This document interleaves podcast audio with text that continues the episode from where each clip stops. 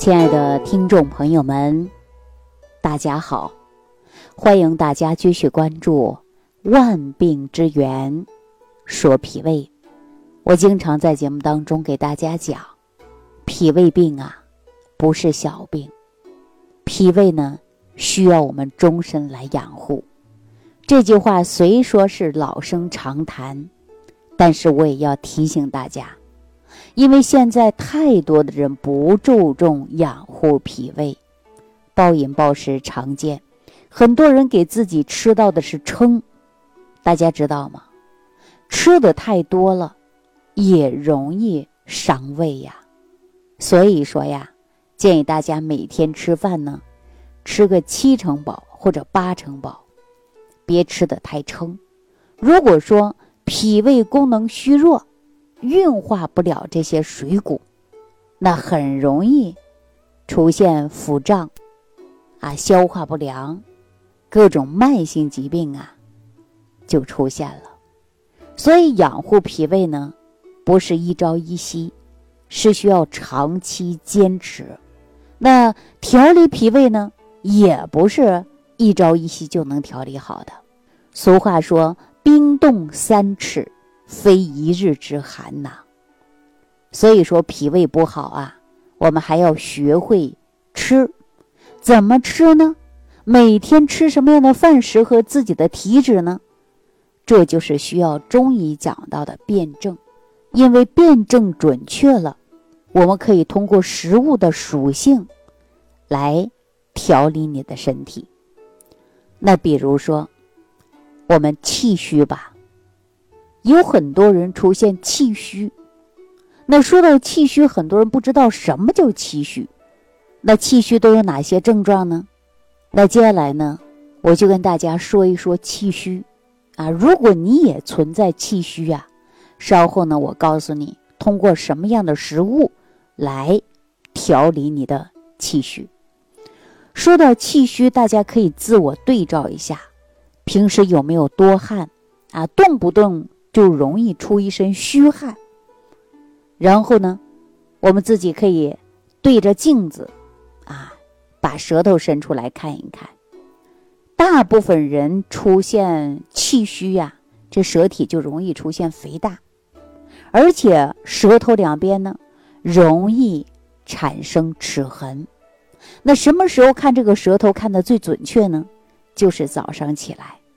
早上起来，你不用刷牙，也不用去洗脸，你先拿个镜子照照你的舌头，看看齿痕严不严重，看看这个舌体有没有出现的就是胖大舌，齿痕比较严重，啊，看完你的舌头，你对着镜子，你看看自己有没有形体消瘦，或者是说过度的肥胖，啊，如果说这些都没有，那我告诉你啊。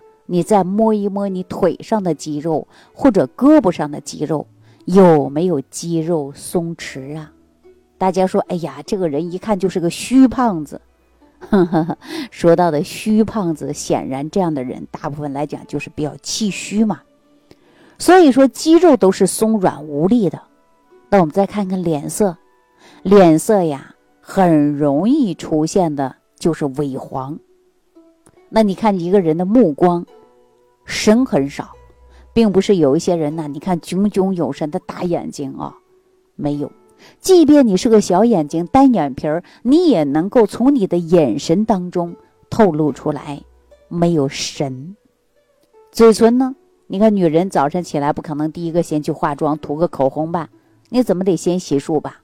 所以说你卸妆之后，你看看你的嘴唇儿有没有发白，或者呢？没有光泽，四肢啊没有力气，啊总是乏，总是没有劲儿嘛，虚嘛。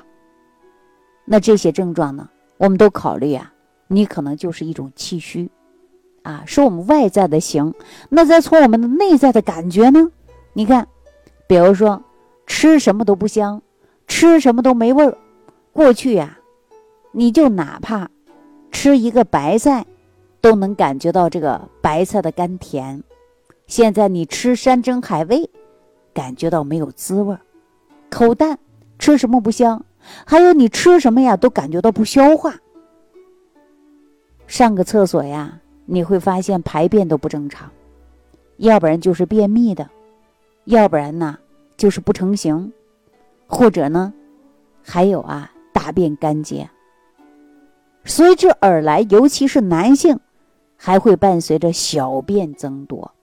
你看中医讲到的小便频数，跟气虚还是有关系的。然后自己走一走就累，上个楼啊，我们当然现在很多家都是电梯房了，那你就是个步梯呢，你走几步啊，你就累得气喘吁吁的，是吧？所以说这部分人呐，都是气虚体质。而且呢，就是呼吸感觉到紧促，一走路就人累得不得了啊！很多人说：“哎呀，不行，我最近太累了，走两步啊，大汗淋淋的。”这种典型的就是一个气虚啊。那如果说很有缘啊，您呢正在收听喜马拉雅《万病之源说脾胃》的这期节目，你正好也是一个气虚。那你想不想把自己的气虚问题调理好呢？如果想把它调理好啊，那你生活当中多配合我呢，就给大家呀分享一些补气的食物。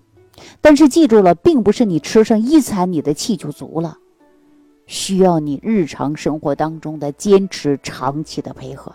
大家记住了，如果说你不仅气虚，还有阴虚，还有阳虚，各种的症状，那你别忘了。你就在屏幕下方留言给我，啊，然后呢，我看看我能否帮助您辩证，或者呢，你在你当地找个中医替你去辩证，回头呢，我也可以给你分享一些有效的食谱，让您呢调理您的身体。好了，那接下来我们再继续给大家说啊，气虚的人应该怎么吃？生活当中实际补气的食物是很多的，比如说。我建议大家可以吃一些南瓜、红豆、百合、山药、白扁豆，啊，包括莲子和花生，这些都是很好的能够补气的食物。但大家记住了啊，如果说你脾胃不太好，但是我不建议大家吃豆类太多，豆类很容易胀气，所以说呢，你吃的过程中啊，它也是有反应的啊。大家记住了啊。那除了这些以外呢，大家还可以吃一些像大米、小米啊、荞麦这些呢，都很容易调理我们气虚的问题。但是再好的食物啊，不能多吃啊。吃饭呢，就给大家吃个七成饱或者是八成饱，最高吃个八成饱。那我们说这些蔬菜，包括米类的啊，我们说谷类的。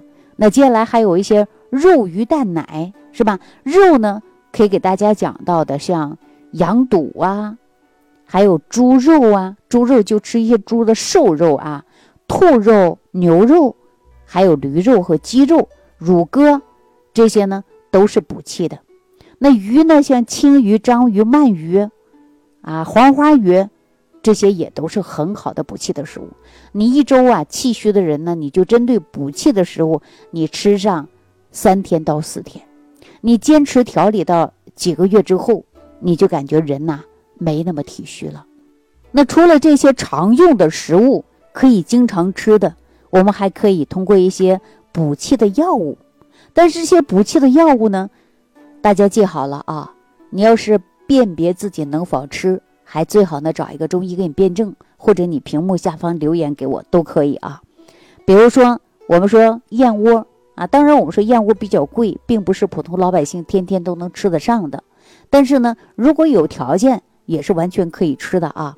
像中药当中的，像人参、党参、太子参、西洋参，啊，这些呢参类的都是很好的补气的一种方法。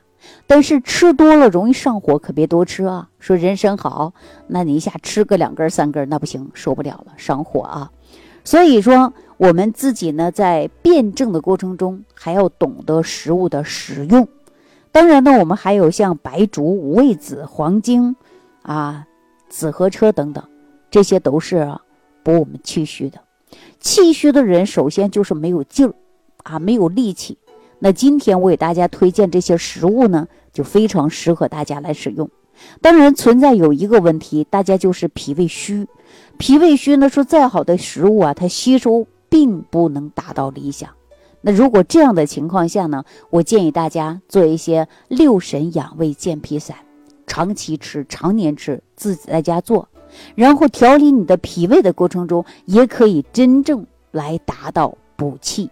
啊，当然，如果让我们的吸收更好呢，把益生菌、肠道的菌群呢，也需要我们调理一下。好，那今天对于气虚的朋友使用的这些食疗方法呢，我就给大家分享到这儿。